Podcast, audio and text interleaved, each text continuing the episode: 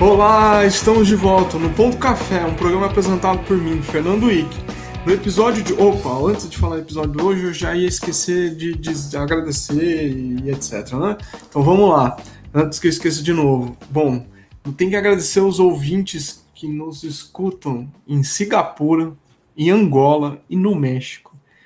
Eu nunca pensei que ia ter gente ouvindo nesses lugares, então só tenho que agradecer vocês. Muito obrigado.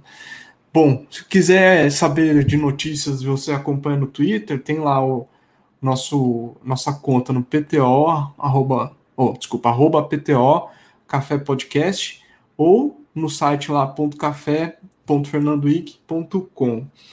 É, não, não vou colocar em outras redes sociais porque dá trabalho. Então, se quiser, no máximo a minha conta você também vai saber as coisas, mas normalmente vai na conta oficial. Este, este talvez seja um dos últimos episódios desse ano, porque eu já estou cansado, a pandemia acabou comigo e, e esse trabalho novo, mas espero que ano que vem a gente continue por aí. Então, se você gostou ou não, não, de preferência se gostou, depois deixa um recadinho em algum lugar pra, falando que está gostando e tal, põe sugestões de pauta para esses podcasts, porque eu também acabo, acabo ficando sem ideias, né? Enfim, eu queria assim, faz tem uma coisa que eu comento assim, eu uso esse podcast para conversar com as pessoas que eu tenho que eu tenho admiração e por razões da vida acaba que eu não consigo arrumar tempo para conversar com elas, né? Então, o podcast serve como uma boa desculpa para isso. E dessa vez, quem vai vir aqui participar e vai contar um pouquinho da sua história, vai falar sobre comunidade, da carreira, dar dicas, é o Aí eu vou ter de ver se eu consigo pronunciar direito, hein? Cristiano Dietrich. Deus o livre, cara. Acho que ninguém nunca falou com tanta. tão bonito meu nome, eu acho.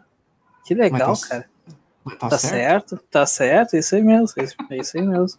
Tem o, o, geralmente o pessoal coloca T, Dietrich, mas não, é, é Dietrich aqui mesmo, é isso aí. Eu tô treinando. Eu dei uma treinadinha antes. O seu sobrenome é de qual, qual ascendência? Alemã.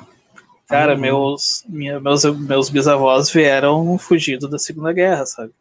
Caramba. Então, é, da, da, desculpa, da Primeira Guerra, lá 1900 e pouquinho, 18, 19, eles vieram pra cá, sabe? E é bem louco. É, é uma família bem, bem diferente. Tem tudo que é canto, tem o Dietrich. Opa! É isso aí. E também é conhecido aí na comunidade de tecnologia, principalmente em Porto Alegrense, como Mato Fino. É isso, né? Cara, daí é um. Bom, vamos lá. Eu, eu acho que eu vou começar então contando a história do, do início, né? Já que, tu, já que tu puxou Mato Fino, eu acho que o que mais tem história talvez seja do, do Mato Fino. Cara, o... eu sou de Porto Alegre, né? Porto Alegre não, uma cidade vizinha Porto Alegre, aqui Gravataí, é região metropolitana, né? Uh, então, e Gravataí, por mais que seja região metropolitana, uh, vamos lá, São Paulo tem a, a, região metropolitana de São Paulo é gigantesca, né? Então, se tu falar que é da região metropolitana, tu tá falando do que é de São Paulo praticamente tirando São Paulo, as outras, os outros lugares, a região metropolitana é composta de uma, uma capital e algumas cidadezinhas esparsas em volta. Então, o Rio Grande do Sul é exatamente nesse estilo, e daí Gravataí é uma cidade da região metropolitana, porque é uma cidade vizinha, porém é 50 km de distância de Porto Alegre. Então já é bem distante, é bem longe, e já é considerado interior, porque né, tu tem que pegar freeway e andar bastante, que é a nossa avenida aqui, a nossa, a nossa principal via de, de acesso. E eu sempre morei no interior de Gravataí. Então era o interior do já considerado interior, né? Uh, e o lugar onde eu morava, onde eu, onde eu passei boa parte da minha vida, é um, é um lugar chamado Mato Fino. Tanto é que se vocês botarem no Google aí Cascatinha Mato Fino, é, cara, é, era praticamente o quintal da minha casa esse lugar, sabe? É, é, é realmente na mesma rua desse lugar. E, e beleza, né? morei lá, é isso aí, estudei no colégio local lá, uh, meu primeiro meu primeiro grau completo. Depois eu fui estudar na, no centro, no centro de Gravataí, na cidade. Daí, porque segundo grau só tinha no centro da cidade. Daí eu cheguei lá, primeiro dia de aula do segundo grau, né? Uh, eu quero que vocês se apresentem, nome, idade, de onde vocês são. Daí tinha lá, Aninha, tenho 15 anos e moro na Coab, né? porque toda cidade tem uma Coab. Né? Gravataí não é diferente. Ah, eu sou Pedrinho, tenho 14 anos e moro no centro. Ah, eu sou Cristiano, tenho 15 anos e moro no Mato Fino. Esse foi o meu primeiro grande erro, né? Ter falado a verdade. o segundo grande erro foi ter ficado brabo quando 100% da turma começou a rir de mim. De, de verdade, assim, sabe? Todo mundo riu de mim. E daí eu fiquei muito bravo, fiquei vermelho. Eu sou alemão, né, cara? Sou descendente alemão, então eu sou bem branquinho. Qualquer coisa eu viro um pimentão. E fiquei muito bravo, fiquei irritado. Naquela época eh, a gente não tinha tanto o conhecimento, o autoconhecimento que a gente tem hoje, então era difícil de se controlar. Eu fiquei muito bravo, fiquei vermelho. Todo mundo riu.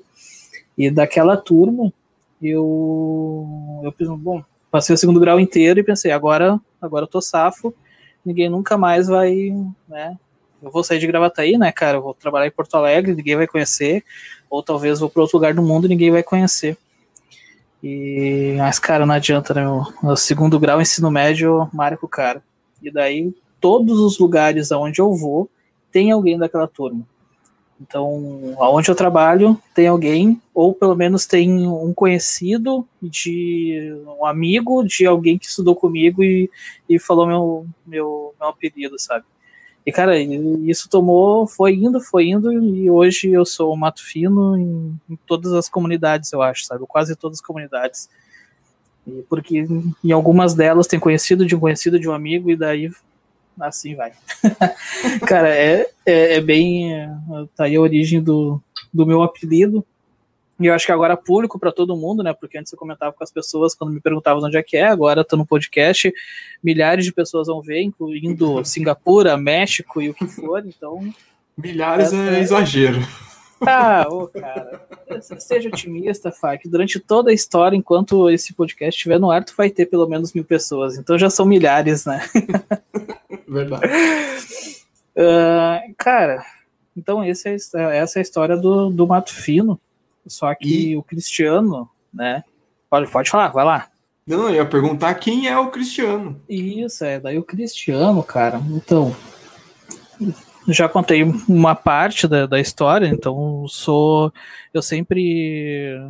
Eu, eu sou de origem alemã do interior do Paraná. Eu nasci numa cidade chamada Planalto, no Paraná, que fica a 30 quilômetros da divisa com a Argentina sabe? Então, uma cidade, uma cidade extremamente pequena.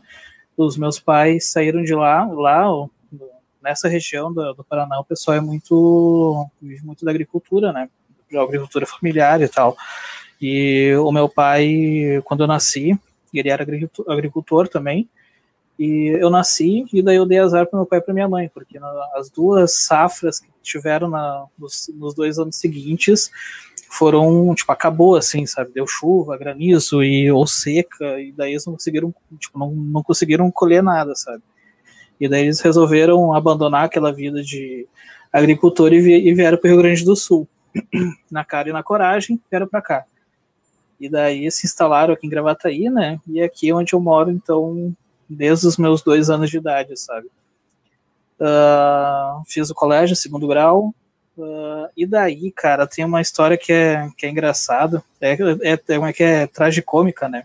Tragicômica. Porque, é, porque eu sempre, desde pequenininho, eu sempre quis ser jornalista. Jornalista. Eu, eu não, nunca me imaginei trabalhando num. Já porque morava no interior, eu nem sabia que era computador. Meu primeiro contato com computador foi quando uma vizinha ganhou um computador de um, de um candidato a, vereador, sabe? Candidato falar deu computador, daí eu fiquei olhando de longe aquilo lá. Mas eu queria ser jornalista. E daí, quando eu acabei o segundo grau, uh, eu me inscrevi para fazer vestibular na URGS, a Federal aqui de Porto Alegre, né, aqui do Rio Grande do Sul. Me inscrevi para fazer jornalismo, para poder fazer, pra poder pagar a matrícula, tive que capinar um terreno de um vizinho lá para juntar a grana para poder pagar a matrícula. Daí paguei a o vestibular, né, o valor do vestibular. Paguei, comecei a fazer aqui, aqui em Porto Alegre, naquela época, começava a fazer o vestibular na, no, no domingo e até quinta-feira. Daí eu fui domingo, né? Peguei o meu pai, o meu pai foi junto na época, porque eu não, não tinha ideia onde é que era em Porto Alegre. Daí eu fui domingo de boa, fui segundo de boa, fui na terça de boa. Quarta-feira peguei o ônibus, fui também, desci na, onde eu sempre descia, ali no centro de Porto Alegre, e daí eu tinha que caminhar umas quatro quadras até pegar o próximo ônibus para ir para o lugar, para o colégio onde tinha que fazer. Nesse caminho, estava indo, andando com a minha mochilinha, e daí três pessoas me, me abordaram, né, gentilmente, uh, pedindo para que eu entregasse tudo que eu tinha de valor, né. Daí, gentilmente, é claro que foi sarcástico, o cara tá com uma faca no pescoço, o maluco tava segurando meus braços, sabe, então... E daí eu entreguei a mochila, né, dei a mochila, dentro dela tinha caneta, tinha minha identidade, tinha os livros que eu estava lendo lá para ler nos ônibus. Entreguei a mochila e falei, cara, por favor, me deixa a identidade e a caneta que eu tô fazendo a prova da URGS e eu não consigo entrar sem identidade e sem a caneta. Não, não, perdeu, perdeu, perdeu. E saíram correndo, né? E daí eu não consegui terminar o vestibular para jornalismo e não consegui, né? É, essa oportunidade eu não, não tive, né? Não consegui finalizar o vestibular da jornalismo. Só que antes disso, eu lembro que eu tinha, eu tinha feito o Enem e daí depois eu tinha me inscrito no recém-criado ProUni, né? Foi o primeiro ano do ProUni, né? Eu, eu me inscrevi no ProUni, selecionei lá as faculdades que eu queria, selecionei os cursos que, que, que eu achei legal, só que nenhuma delas tinha jornalismo, e daí o que, que eu fiz? Na verdade tinha jornalismo, daí, mas o que, que eu fiz? Eu botei uma, uma, uma universidade aqui em, em Porto Alegre mesmo, de jornalismo, botei uma em Canoas, que era de comunicação, e botei né, a última opção, que era de sistema de informação em Gravataí, né, uma faculdade que recém estava se criando. E daí. Uh, daí tá, daí eu, como, eu, como eu tinha perdido lá né, no, no, dia lá que eu fui assaltado, não consegui fazer o vestibular, eu fiquei bastante triste, né, fiquei bastante, bastante frustrado, Uh, vim para casa, né, fiz todos lá os corres de BO e tudo mais, cheguei em casa e depois, passados uns dois dias, né, na sexta-feira da mesma semana, eu recebi ligação da faculdade aqui de Gravataí dizendo, ah, tu foi aprovado aqui, tu, tem, tu ganhou uma bolsa integral pelo ProUni para fazer sistema de informação aqui na, na, nossa faculdade. E daí eu, baixa, show, beleza, pelo menos vou ter um diploma, vou fazer alguma coisa, né, vou, vou estudar. Mas o que é sistema de informação? Daí a, senhora disse, não, é, é, é computação, é, tu vai trabalhar com, com informática. Eu, tá, tá bom, eu, eu acho que eu consigo me virar com isso até eu, até eu fazer jornalismo.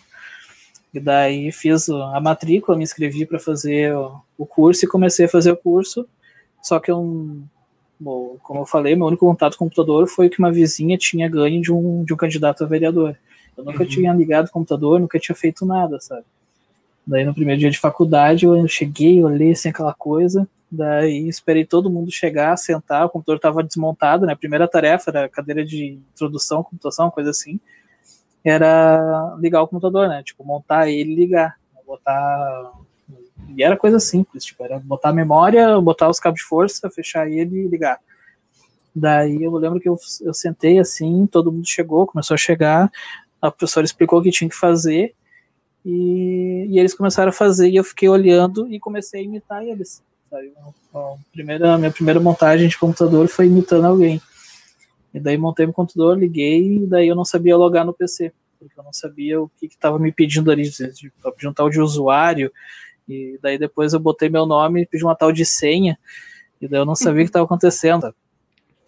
E assim foi o meu primeiro contato com, com o mundo de tecnologia, foi esse, sabe?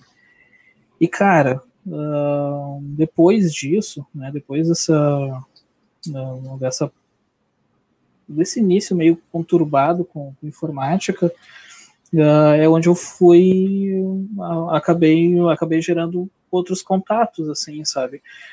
quando eu comecei a faculdade, quando comecei a fazer sistema de informação, eu não trabalhava na área, eu era padeiro, sabe? Eu trabalhava numa padaria lá na, loca, na localidade onde eu morava, no interior de Gravataí, lá, né? Então eu trabalhava numa padaria. Eu, eu, eu tanto é que no, quando eu comecei a, a, faculdade, até o primeiro ano de faculdade, eu trabalhava lá. e o pessoal ficava fogando em mim que eu ia programar pão, né? Eu ia criar um sistema de, de salvamento de pão, essas coisas assim, sabe? E... O pessoal fazendo bullying, né, cara? É, exato, exato. E daí, daí cara, é, é engraçado porque a gente vai, a gente acaba se aproximando de pessoas, uh, a gente, né, inevitavelmente, durante a vida, a gente acaba se aproximando de pessoas que, que têm um pensamento muito, parecido com a gente, sabe? E eu acabei virando muito amigo de uma pessoa na, na, na faculdade lá, o Nelson, e ele trabalhava na, na, na, área de infraestrutura de uma empresa de Porto Alegre. E, e, a gente conversava bastante, a gente tinha bastante afinidade. Ele sempre falava que, que um dia eu ia trabalhar com ele. E foi que depois de, depois de um ano e meio de faculdade eu acabei estagiando na empresa onde ele trabalhava, sabe? Eu era estagiário dele, literalmente, na, na empresa onde ele trabalhava. E daí, naquela época eu já sabia instalar o Windows, né? Eu sabia formatar a máquina, né? Então já tinha aprendido, já, já via colegas fazendo, já tinha feito isso também. Só que daí, quando eu comecei a estagiar lá, o, o, na entrevista, o, o, gerente lá perguntou: ah, como é que é teu. O que tu faz hoje? Ah, eu, eu sou padeiro, né? Eu trabalho dentro de uma padaria. E o meu dia a dia não, não tem nada a ver com computador, mas eu gostaria muito de, de viver isso, porque eu vi na faculdade, eu acho legal, tô achando bem bacana, eu acho que uh, eu queria ter essa experiência. Daí ele me perguntou como é que era a minha bancada de trabalho, se era organizado, se eu mantinha as farinhas no lugar, se eu colocava, uh, se eu não era muito bagunceiro com água, tipo, perguntas assim aleatórias, sabe? Daí eu falei que era, que não era uma pessoa organizada, e daí o cara acabou me contratando e eu virei estagiário desse Nelson. E daí no primeiro dia, cheguei lá, sentei, beleza, sei montar um computador, coloquei meu monitor, botei meu PC, o teclado, tudo direitinho, liguei o, o computador, e daí apareceu um tal de Suzy, cara. Um, um camaleão na minha frente. Deu. Ô, Nelson, como é que o, o que, que é o Windows? Onde é que tá o Windows aqui? Daí, não, aqui a gente só usa Linux, cara. Aqui o pessoal da infraestrutura só usa Linux entendeu? Li, li, li, Linux? Linux? Isso, é Linux. Cara. que, que lou é muito louco ele. O meu, foi tipo, o meu primeiro trampo de verdade na área de informática foi com Linux, sabe? E, e cara, foi eu. Uh, gostaria de deixar registrado publicamente aqui que foi o lugar onde talvez eu tenha mais aprendido na minha vida. Porque eu partir de um, um cara que só mal apenas formatava o Windows. E daí, depois de dois anos estagiando nessa empresa, eu consegui instalar a Oracle, a configurar Oracle, ter as minhas primeiras noções de rede em Linux, de rede, de computadores, sabe? Então, foi um lugar onde eu consegui aprender bastante mesmo, sabe? Apesar de não ter conseguido ser, de não ter, né, de não ter sido efetivado nessa empresa, foi um, dois anos onde eu tive um, um aprendizado muito grande nesse mundo uh, open source, né? Nesse mundo de uh, nesse mundo Linux. E daí é, e, o, tá. e o gerente fez uma, fez perguntas que que eu acho que, que são interessantes. Eu não conheço o contexto todo, mas quando a gente a gente é, costuma, pelo menos eu particularmente, quando vou fazer esse tipo de em processo de entrevista, tem que identificar se a pessoa consegue se organizar, mas antes de tudo, se ela consegue aprender. E então, ali. Então, cara, eu, ele foi mais ou menos por essa linha, sabe? Ele perguntou como é que era meu ambiente de trabalho, né? Como é que era minha, minha mesa de trabalho lá na, na padaria, se era organizado e tal. O que que acontecia se, se o fogo, se o forno a lenha lá apagasse, o que que, o que que eu faria, sabe? Foram coisas tipo do meu contexto, né, que eu estava vivendo naquele momento. O cara, o cara foi bem, bem sábio, por assim dizer, em, em fazer esse tipo de pergunta, sabe? Conseguir captar, porque na real ele queria saber exatamente isso, como é que eu trabalhava em cima de pressão, como é que eu resolvia problema, como é que eu me organizava, como é que era meu relacionamento com os colegas, só que isso tudo ele fez dentro do meu contexto, assim, sabe? Ah, se um cliente te xingar, o que tu faz?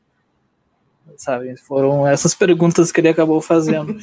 foi, foi bem divertido, cara. Hoje, hoje né, relembrando isso, foi, foi bem, bem divertido. E, cara, e foi nessa, nessa empresa aí, como o meu primeiro contato foi com, né, de profissional foi com Linux, uh, foi onde despertou em mim justamente a, a, a vontade, ou né, essa. Uh, é, eu acho que a vontade de, de querer saber como as coisas funcionam, assim, sabe? Muita gente que, com quem eu converso, que é da minha época, eles tiveram esse insight quando pegaram um carrinho, um carrinho na mão, sabe? Aqueles carrinhos de controle remoto, sabe? Eu, eu, eu, tenho conhecidos meus que contam, que contam que eles aprenderam, tiveram gosto pela informática, gosto pela computação, porque eles pegaram um carrinho na mão lá, um carrinho de controle remoto, e daí desmontaram para ver como é que funcionava, e daí eles viram que um, tinha um computador lá, daí desmontaram também, e, e, o meu não, cara. O, o meu despertar, eu acho, para esse lado da força foi um, colocando a mão na massa mesmo, sabe? Depois de ver, depois, depois de ver um, como é que eu me logava no Linux, que eu aprendi a gostar de, do Linux e, e querer entender o que, que é o Linux, sabe? Não foi por algo físico, foi por algo lógico, por assim dizer, né? Sim, mas é, é interessante porque é, provavelmente hoje também essa a maioria das pessoas que vão ter contato com a informática tem a experiência parecida com a sua. É, hoje em dia eu tenho certeza, sabe? Acho, acho não, né? Eu não sei porque eu não, não vivo, não convivo nesse, nesse meio, mas até onde, até onde eu consigo pegar a, a faculdade hoje ela são poucos os cursos que são mais voltados justamente a essa parte mais não, vou falar não vou falar especializada mas mais voltada a hardware mesmo sabe a infraestrutura propriamente dito né então tu vai começar um curso tu vai aprender o que que é né, uma arquitetura de sistema vai aprender o que que é um sistema operacional vai aprender a programar mas tu não vai entender como é que funciona um circuito lá por baixo dos panos para funcionar o processador sabe? Talvez em ciência da computação mas eu realmente, como eu falei, eu não, não vivo esse mundo, então eu não sei. mas, é, mas, cara, e daí, eu, daí como, como eu tinha que aprender Linux para poder resolver os problemas daquela empresa, uh, eu tive que estudar, sabe? E daí eu comprar, comprar livro na época eu não tinha dinheiro, porque eu era estagiário, não, o estagiário recebia 150 reais naquela época, sabe? quando o salário mínimo era, sei lá, 400 pila, eu recebia 150 para trabalhar a mesma coisa que um CLT. A vida de estagiário naquela época era assim, hoje melhorou bastante. Então, eu não tinha dinheiro para poder comprar um livro. O que eu fazia era, era chegar mais cedo no trabalho, ligar o computador e daí pesquisar na internet como é que eu mexia naquilo que eu estava trabalhando, sabe? Como, é, como mexer no, no Linux. Daí, assim, eu fui aprendendo. Uma outra coisa que, que me ajudou demais, e, e, é, e é por isso que eu queria trazer isso hoje, né, foi um, bem legal, é, mas eu acho que eu acredito que vai ser legal, é justamente como eu aprendi, a, como eu me desenvolvi nesse mundo, que foi justamente uh, usando a comunidade, né? E a palavra é usando mesmo a comunidade, porque eu ia para os eventos e eu via os caras falando, e daí eu chegava no, no trabalho no outro dia, pegava, anotava no, né, no, no, nas folhas que o pessoal dos eventos dava, eu anotava o, o nome das ferramentas que eles estavam falando, né, ou os comandos que estavam rodando, chegava, chegava no outro dia no trabalho, porque eu não tinha computador em casa, eu não tinha computador em casa, né, então chegava mais no trabalho e pesquisava sobre aquilo que eles estavam que eles estavam falando, sabe, tentar entender mais aquilo. E, e daí nessa, nesse meio eu encontrei muita gente legal, sabe? Eu, tem gente que, que eu conheci lá, isso a gente está falando lá de 2007, 2008, tem gente que lá, lá daquela época que eu converso praticamente todos os dias hoje, sabe? Que viraram meus amigos e, e, são pessoas que eu tenho no meu convívio diário quase, sabe? Porque eu mantive essa, essa relação, sabe? Esse relacionamento foi, foi bem legal. Uh, é bem legal seguir com essa com esse ciclo até hoje, sabe? E, e cara, é, é, é foi foi muito importante para mim uh, lá no início, foi muito importante para mim uh, até antes da pandemia, está sendo muito importante para mim durante a pandemia e eu acho que vai ser muito importante para mim o resto da vida, justamente esse contato com comunidade, sabe? eu sei que talvez durante a pandemia a gente fique, eu pelo menos, né, fiquei mais uh, introvertido, né, não tenho feito todas as loucuradas que eu fazia antes com sendo presencial, mas é, é, mas é um, é um contato que a gente tem, é uma troca que, que eu tenho muito e que eu acho que é muito enriquecedor, sabe? Tanto para quem está iniciando, para quem é mais velho, quem participa de alguma comunidade, eu acho que ganha de qualquer uma das duas formas, sabe? É, eu gosto bastante também, de, principalmente porque você retribui o que você ganhou, né? É, exatamente, exatamente. É uma, é uma, e daí isso a gente entra num, papo muito louco, pelo menos é um papo louco que eu tive uma vez com um colega meu de trabalho, que a gente estava conversando justamente sobre comunidade. E daí é muito legal que tem um, tem um vídeo do, do, do TDX, TEDx, sabe como é, que, como é que se pronuncia aquilo, que é o cara falando, dando uma palestra falando sobre comunidade, sobre líderes e liderados. É, eu acho que é mais ou menos esse o contexto. E daí o vídeo que ele mostra e ele vai explicando é um, é um cara numa rave, né? Estou numa rave lá, daí o cara se levanta e começa a dançar. E daí o cara fica dançando lá, só ele, todo mundo sentado, sabe? Deve ter mil pessoas naquele campo lá, é um campo aberto, né? Mil pessoas naquele campo, o maluco vai lá, se levanta e começa a dançar e fica dançando e dançando e dançando, muito louco. E daí o cara explicando, né, que aquele cara lá, ele ele foi o primeiro, né? Ele pode ser chamado de líder. Mas quem dá credibilidade para um líder, para quem dá credibilidade para aquela causa, são justamente os seguidores. E daí se levanta o segundo cara, né, o segundo maluco começa a dançar e quase que instantaneamente, sei lá, 20 pessoas em volta se levantam e começam a dançar. E está formada a comunidade. Sabe? Eu, eu achei muito legal. E daí a gente estava conversando sobre esse vídeo, eu e um colega meu. E daí, e cara, é, é incrível a visão, né, eu achei bem interessante a visão, porque ele, é, ele dando contraponto disso, sabe, que é muito importante. Ele assim, ah, é, é, legal e tal, mas isso não passa de filosofia, a gente não tem é, essa troca de comunidade, ela não é, ela não vai enriquecer ninguém e dificilmente vai fazer alguém alguém crescer. Daí eu, tá, quantas vezes tu pesquisou no Stack Overflow para poder resolver uma dúvida, ou para poder programar alguma coisa, para poder entender o, o, comportamento de alguma coisa. Ele, ah, uhum. ah, algumas, algumas vezes. Eu, pois é, cara, se alguém não tivesse postado lá, tu não teria consumido e tu não teria resolvido. Querendo ou não, tu fez parte da comunidade, sabe? E, e ainda assim, né, deu os contrapontos dele lá, contrariando. E, mas é, é justamente isso, sabe? Tipo, o, que a gente falou, em retribuir aquilo que a gente aprendeu Uh, eu tenho essa consciência, tu também tem, eu acredito que boa parte das pessoas que vão ouvir esse podcast também tem, mas não é, não é de todo mundo, sabe? Tem muita gente que quer só consumir e tá confortável com isso. E, e não tem o que fazer, sabe? É, é ok, se, se aquela pessoa quer ser desse jeito, paciência. Infelizmente, a comunidade, a única. Quem perde é a comunidade porque deixa de ter o ponto daquela pessoa para poder crescer, evoluir e melhorar, sabe? Então, é o, é o que eu acredito e acho, acho bem importante, sabe? É, mas assim, acho que comunidade também atende ele, mas principalmente é, é isso um pouco que você falou assim, as outras pessoas que vão poder ajudar ela a continuar crescendo. Então, eu, quando vou participar, eu dou atenção para esse tipo de pessoa que você mencionou, mas ela não é a minha prioridade. A prioridade é quem está afim Sim. de continuar, quem está afim de manter. Sim. Porque, é verdade.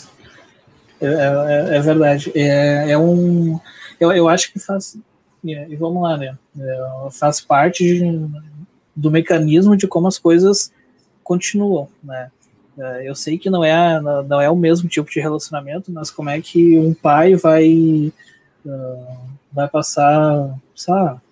Eu, eu, como, eu, enquanto pai, eu quero que minha filha, hum, eu desejo que minha filha siga alguns princípios que eu tenho, sabe? E eu vou tentar ensinar para ela para que ela siga esses princípios. É como eu falei, eu sei que o relacionamento não é o mesmo, mas para quem está na comunidade, para quem tá na comunidade, talvez seja justamente isso, é a forma de talvez deixar um legado, sabe? Alguma coisa que eu aprendi, eu passei para alguém que estava muito empolgado e que seguia com aquilo, sabe? Uh, eu, é, é, legal porque aqui em Porto Alegre a gente tem várias comunidades de tecnologia, né? E eu, e eu participo de algumas e tal, mas mais ativamente não. Né? Ativamente, agora na quarentena também inativo, mas eu participo mais ativamente na comunidade de Docker aqui de Porto Alegre. E, e cara, o processo de transição foi justamente desse, dessa forma, sabe? Tava lá o Gomex, que hoje está na Bahia, eu acho, não sei onde é que ele tá, porque né, é um andarilho. Um abraço, Gomex, te amo. Uh, e mas era o Gomex, que era um dos líderes aqui da comunidade aqui em Porto Alegre, tava o Diogo Lucas e mais uma galera. E, cara, eles foram dar o próximo passo, sabe? Eles foram seguir a vida, foram seguir um outro caminho, foram, sei lá, fazer alguma outra coisa. E naquela época, enquanto eu estava aqui em Porto Alegre, né, enquanto eu estava começando, eu acredito que eles devam, ter visto algum futuro em, em, em, fazer com que isso seguisse, sabe? A comunidade seguisse. E o somatório também é, um, é uma das pessoas que ajuda bastante, mas eu acho que o legado que eles deixaram foi justamente a comunidade não morrer, sabe? E a comunidade não morreu porque teve pessoas empolgadas com, a, com aquela causa, com aquela com aquilo que a gente estava fazendo e, e, resolveram seguir a, na mesma linha, sabe? e daqui a um ano, dois, ou daqui a seis meses, um ano, dois, três, sei lá quanto tempo, alguém vai seguir isso que a gente está fazendo aqui também, sabe? Alguém vai continuar tocando os meetups de Docker, alguém vai tocar, vai seguir tocando os DevOps Days, porque vai ter gente interessada nisso e são essas pessoas que fazem diferença pra gente, sabe? São essas pessoas que a gente dá atenção. que a gente falou, exatamente isso que tu falou, né? Ah, total. E quanto tempo você está na área de operação? Você está na área de operação ainda, né? Cara. Infraestrutura. É, então, é, é, legal porque tem várias apresentações que eu falo lá que eu, que eu gosto de dizer que. Né, daí, eu, enquanto palestrante, Mato Fino enquanto palestrante, né, eu tenho um slide lá que eu digo assim, que eu gosto de dizer, eu falo, né, que eu passei pelas três grandes eras da computação. Né. Primeira grande era onde a gente chutava as coisas e xingava e botava fogo porque não funcionava que era a máquina física.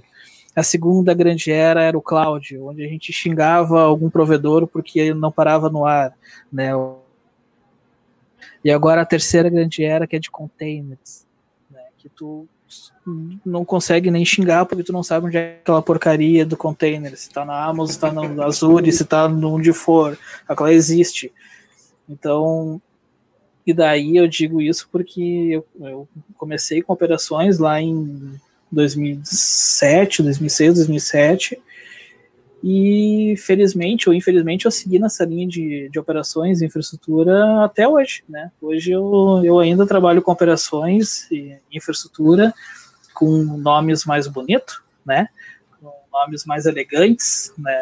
Mais uh, importa, nomes importados de fora, mas uh, operações ainda, né, cara?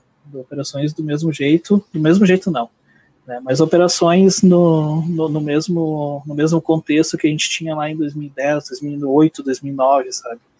Mesma coisa. Então são, sei lá, 10 anos, 10, 12, 13, 14 anos, eu acho. E esses nomes importados aí, tem um deles que ficou muito comum, que é SRE, ou SRE, enfim, depende do, do sotaque da ah, pessoa. SRE, né? Que o, o SRE, o novo mim, né, meu? Cara, eu. Eu não sei. Eu tenho. Eu, eu, hoje no meu LinkedIn, se tu for olhar lá no, no meu LinkedIn, vai estar tá SRE na YouMove Uh, e, e, é engraçado porque dentro da própria Move a gente folga nisso, sabe? E, quando acontece alguma coisa, eles dizem, ah, porque o nosso SRE não sabe fazer não sei o quê. é, é engraçado isso, sabe? Uh, e... Mas, cara, vamos lá. Uh, essa palavra importada que a gente, a gente acabou trazendo para dentro do nosso contexto aqui no Brasil, uh, ela, lá fora faz muito sentido porque a noção que eles têm de. O modo que eles têm de trabalhar sempre foi diferente do que a gente tem aqui no Brasil, sabe? Uh, aqui no Brasil a gente tem dois grandes, pelo menos na área de sysadmin, na área de, de infraestrutura, a gente tem dois perfis bem, uh, e agora gerando polêmica, né? Tem dois perfis, dois perfis bem, bem diferentes, bem diferentes não, mas bem destacados, assim. Que o primeiro é o sysadmin, vamos dizer, raiz, que é o cara que uh, que mexe lá com a infraestrutura física de verdade e não gosta de contato com pessoas, não gosta de conversar com ninguém, uh, que ele literalmente come cheetos e toma Coca-Cola e vive sozinho, isolado num quarto preto. Uh, mais, ou menos que nem, mais ou menos que nem o Neo do Matrix, assim, sabe? eu, eu não sei se é, acho que não é do seu tempo, mas antigamente no Guia Foca até existiu o Foca Linux, que é um manual como. Sim, sim. Os Linux tinha até um, um, umas traduções sobre o operador bastado do inferno. É, e o operador bastado do inferno é esse sysadmin tradicional. Mas, infelizmente, as, essas histórias se perderam. Nem sei se existe mais. Eu vou procurar. Se achar, eu ponho nas referências. Bah, Meu, era engraçadíssimo. Mas é esse perfil que você tá falando aí. Isso, daí esse aí é o que a gente tem, é, é, é o que é, é, o que o mundo conhece, talvez, ou talvez seja o que mais satirizado, né? Mas que existe. Né? Tem pessoas que são, são assim, e, e ok, é o jeito que elas tocam a vida, é o jeito que elas tocam o trabalho, e, e, com certeza alguém vai precisar delas para resolver algum problema ou durante algum tempo, sabe? Uh, e daí a gente tem um, um outro tipo de profissional que uh, que tem um perfil um pouco diferente, sabe? Que talvez seja mais aberto às coisas que podem acontecer, sabe? Tipo, é um perfil, um perfil mais curioso, sabe? Que talvez goste mais de, de, de arriscar, sabe? Eu não quero só uh, instalar um servidor e, e, e fazer com que ele fique no ar funcionando. Não, ele quer pensar o que, que ele tá, talvez ele tenha curiosidade em, em, entender como ele vai garantir, garantir que aquilo nunca caia, vai vai fazer com que aquela rotina de backup não seja feita manualmente todo dia às 10 horas da noite, sabe? Coisas que, que ele pode ter alguma vantagem. E daí, para esse cara, eu digo que ele, a gente tem o sysadmin raiz lá, que é o, que é o tradicional, e esse cara é o preguiçoso sabe? Esse cara é o, é o cara que tem, tem preguiça, né? E eu acho que é uma boa definição para quem não quer ser incomodado e, e para quem não quer passar trabalho, sabe? E esse cara, em vez de a gente começar a chamar ele de botar lá no currículo, ah, eu sou preguiçoso profissional, a gente começou a dizer que ele é um SRE, sabe? Que ele é um DevOps engineer, alguma coisa assim, sabe? Mas é, Cara, é, é, basicamente esse cara, sabe? O, S, o SRE para mim, ele não é o novo sysadmin porque uh, a gente tem as definições são, são diferentes, né? Semanticamente vai ser, vai ser diferente a definição, mas na prática, SRE ele é uma versão melhorada do nosso sysadmin, sabe? O sysadmin é o sysadmin não melhorado. Melhorado é um termo ruim. Eu até eu acho que isso não, não cabe nesse contexto, mas uh, SRE ele é um modo diferente de encarar os problemas que a gente que a gente que a gente encontra durante o nosso dia a dia, sabe? A gente tem a forma tradicional de se fazer e talvez tenha a forma uh, preguiçosa de, de se fazer, sabe? Uma forma que talvez gere menos trabalho ou talvez com um resultado um pouco mais rápido, um resultado diferente, sabe? Eu... E isso, isso que você está comentando é interessante, porque é, eu tenho visto muito as pessoas falando que é SRE, mas no fundo, no fundo, ela faz tudo que o sysadmin tradicional faz. Sim. E eu sou do tempo que, que a IT era a prioridade máxima, assim. E, apesar de, de, de a IT é, ser, hoje ser praticamente uma coisa banida, eu converso, eu converso com as equipes, eu falo assim, galera, isso a galera, pô, mas a gente tá fazendo ágil. Eu falo assim, vocês não estão fazendo ágil. Os controles são piores.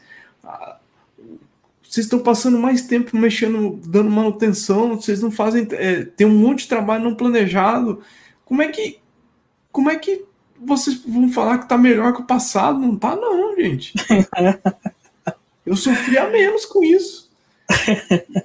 E aí vai com, com em, em, direção ao, acho que um outro ponto que como você é um dos organizadores do DevOps uh, Porto Alegre, é, que assim, apesar de, do sysadmin ou novo sysadmin ser chamado de SRE, e esse exemplo mostra que as coisas que estão em torno aí de SRE e talvez sobre o DevOps, elas não, no fundo, elas não estão sendo aplicadas ou por falta de conhecimento, falta de oportunidade.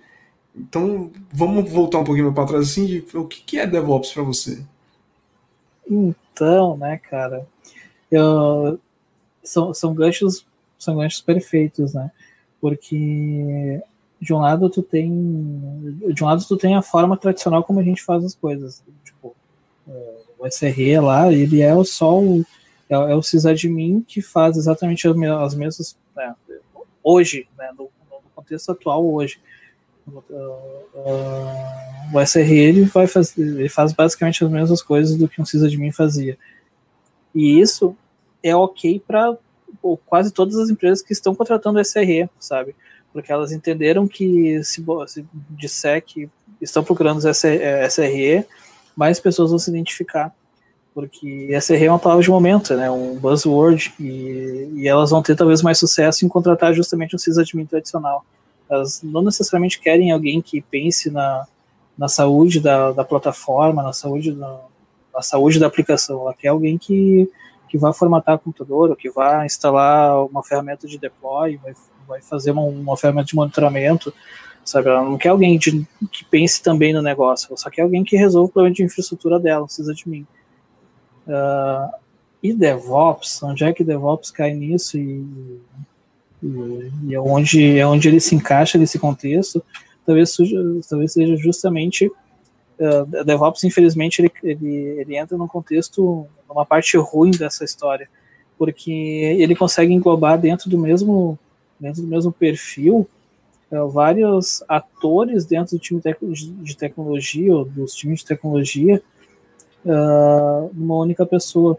E isso é ruim, porque tu não vai ter atenção, tu não, tu não vai ter atenção para os pontos onde tu realmente precisa focar, sabe? Tu vai ter um cara de DevOps que vai programar mal e porcamente uma aplicação, vai fazer mal e porcamente um sistema de, de deploy, num cluster mal e parcamente instalado, sabe? Na prática, tô, a gente diz que utiliza DevOps, ou a gente tem um time inteiro de DevOps, mas que não está entregando nenhum dos valores ferramenta certa, do momento certo, no local certo, e nem com o valor adequado para aquela situação, sabe?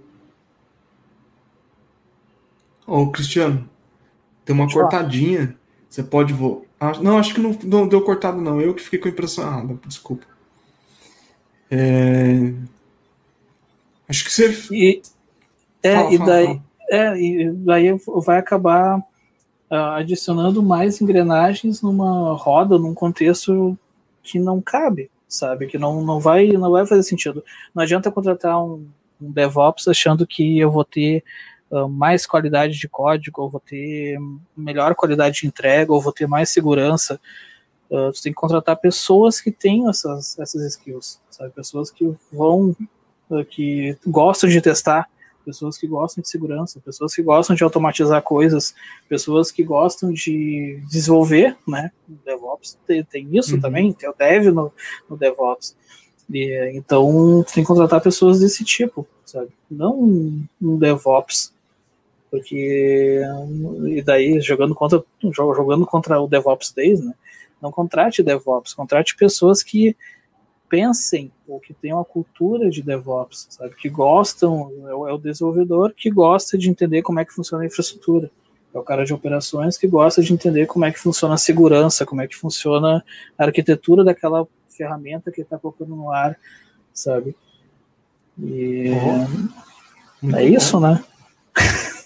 Não, sensacional. Eu não, não responderia melhor. tá louco, Fike. Então, o cara. Mano, se tem, se tem alguém que teria propriedade e, e deve me corrigir, é tu nessa história toda, seu não, safado. Para com isso. Mano. É, Não, e, nem- e- nem- Pode falar. É, e cara, nessa na- na- nessa história toda, a gente acaba voltando ainda lá para a origem, né? Para o que a gente que a gente estava conversando lá no início.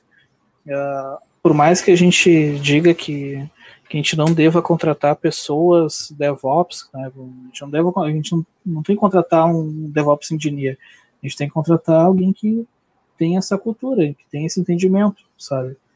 Ah, e daí a gente volta lá para a origem, né? Que que, um, o que que essa pessoa precisa entender, ou precisa saber, ah, ou precisa ah, talvez entregar, né, para poder ser um DevOps engineer, sabe?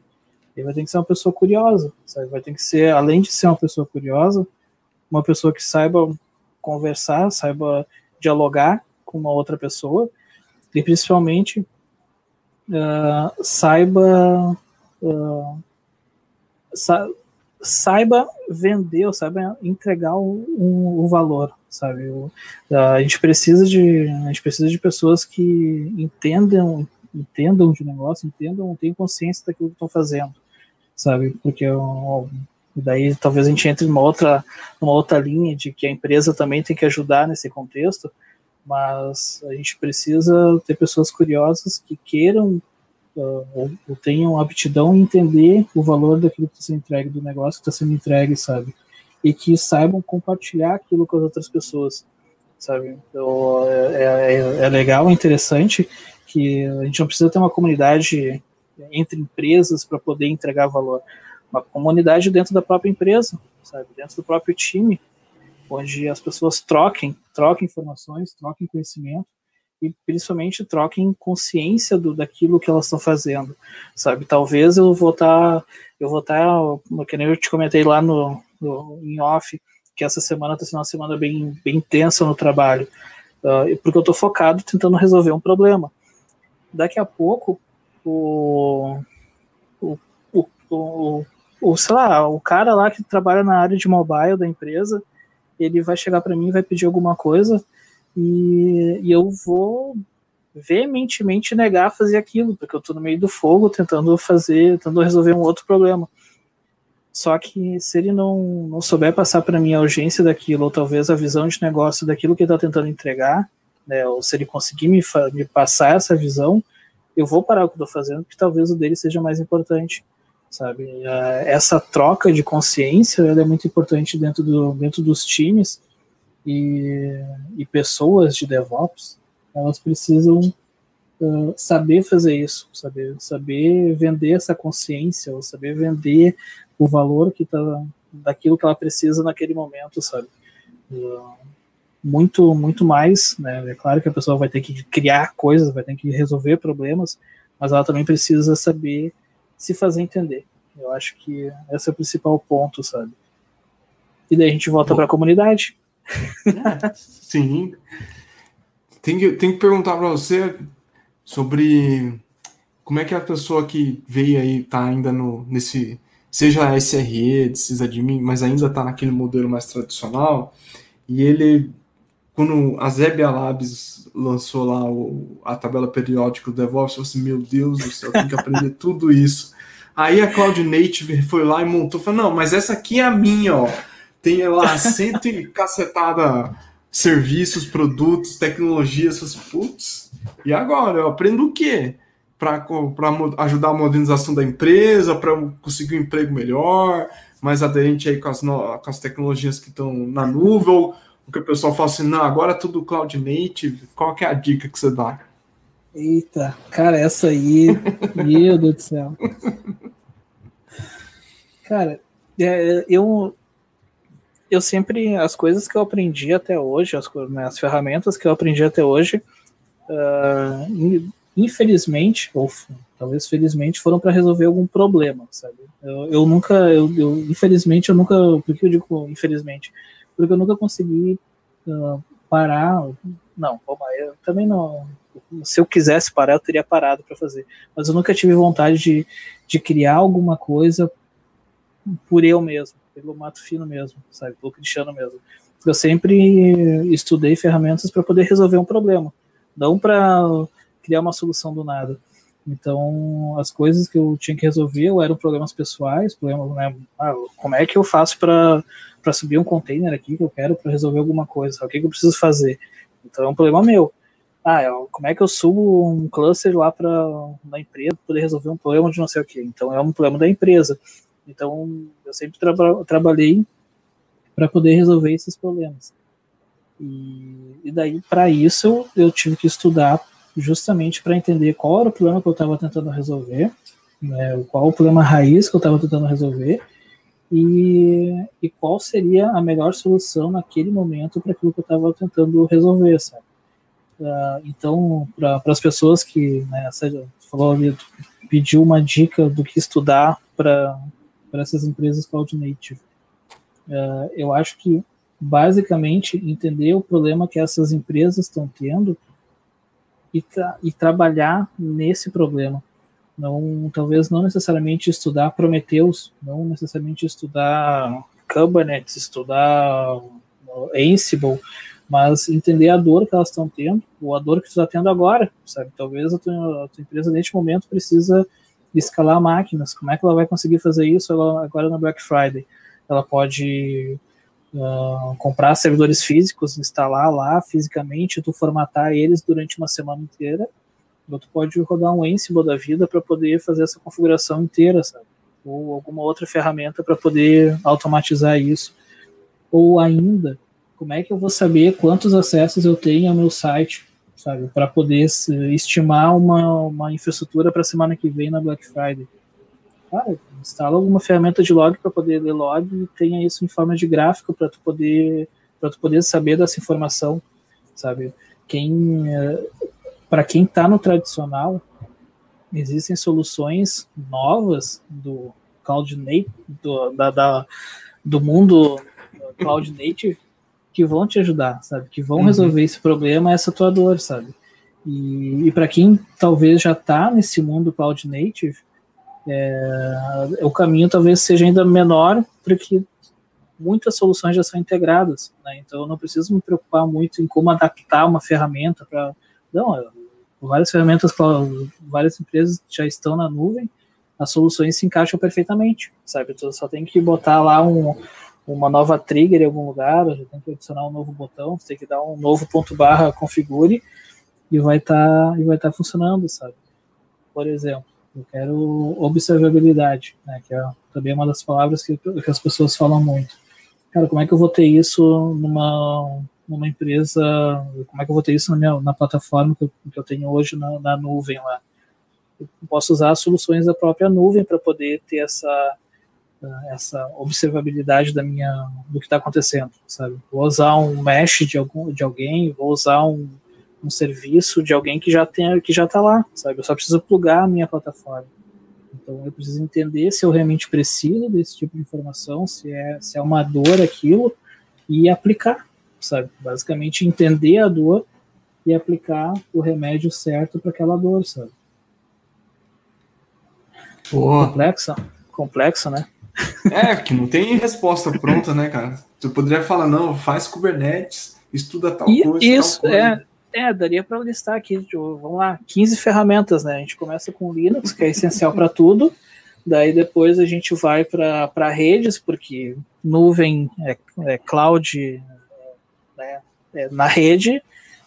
SDN é uma outra palavra interessante, né? As, as redes definidas por software, e daí vão para cluster usando modo tradicional, Hyper-V, Zen, KVM, ou talvez cluster de, de de container com Kubernetes, com Swarm, por que não, né? E, cara, daí uh, o céu é o limite, né? é o limite, não tem, não tem fim, cara. É, Bom, é, é, é, uma coisa bem, bem legal. E só finalizando essa parte de entender as dores, uh, eu eventualmente eu gosto de, de pegar problemas específicos de, de outras empresas ou de de outros ambientes para poder resolver. E eu gosto de aplicar essa mesma metodologia, sabe? Que dor tu tá tendo? Ah, meu site está caindo. Tá aí. E tu tem um, aonde eu consigo ver o que está acontecendo. Ah, tu não vê porque eu não sei, eu só sei que meu site cai, sabe? Então, tu, uh, a gente começa com, com essas perguntas chaves e daí a gente vai desenvolvendo as soluções em cima, sabe? Ah, beleza, tu não sabe o que está acontecendo, então vamos instalar um, algum tipo de monitoramento para ver como é que está o uso de CPU e memória dessa máquina. Pelo menos aí. E daí a gente pode começar com alguma coisa mais. A gente pode começar com o tradicional, com Nagios, Zabbix, ou a gente pode começar com uma ferramenta um pouco, um pouco mais hipster e DevOps da vida, né? Prometheus, Grafana, essas coisas.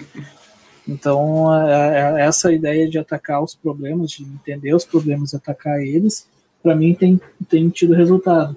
Só que, de novo, infelizmente, é a forma como eu aprendi a viver e a trabalhar, né?